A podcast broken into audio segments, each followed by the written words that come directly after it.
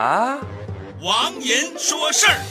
哦。各位亲，你们知道什么叫腿玩年吗？就是这条腿好美，够我玩一年的。哇，这么低级的话从我嘴里面说出来，竟然毫无违和感。在网上看到一条新闻，网络女主播直播晃腿引十万人观看。咦，好奇的我一定要看一下哟。嗯，就是一个女主播在直播的时候什么也没干，只晃腿。哎，这个新闻怎么看着这么眼熟呢？难道仅仅是因为我经常关注这样的消息？上网一查，我去，果然是去年的消息。同样的一条新闻在网上出现了两次，而且连内容的。图片都没有更改过，这是为什么？我看了一下点击量，好像明白了什么。短短的十几分钟，点击量就已经达到了二十万。这要是一天下来破百万，不是梦啊！这不就是所谓的流量吗？在这个网络化的时代，现在什么都讲流量，说白了就是你这个东西有没有点击量。点击量上来了，火了，自然有人关注了。于是内容是否高尚没意义了，博人眼球的出位必须排在第一。什么微博，什么公众号，什么各大网络头条，没有流量就是个屁。于是各种炒作就无所不用其极了，什么新闻旧闻，什么真相谣言，这些在流量面前必须排在第二位。看客们也都紧跟热点，生怕误了头条，于是流量就在围观之下产生了。可是然后呢？大量碎片化的信息占据了我们的大脑和时间，那些深刻的东西再也没有人在意了，因为太长，还耽误了别人的时间。而大部分的人能做的，无非是在流量的大潮当中随波逐流。哎，我是不是说多了？我可不敢耽误大家去关注更多的。头条，毕竟流量是排在第一位的。至于吃瓜群众的智商，谁在乎呢？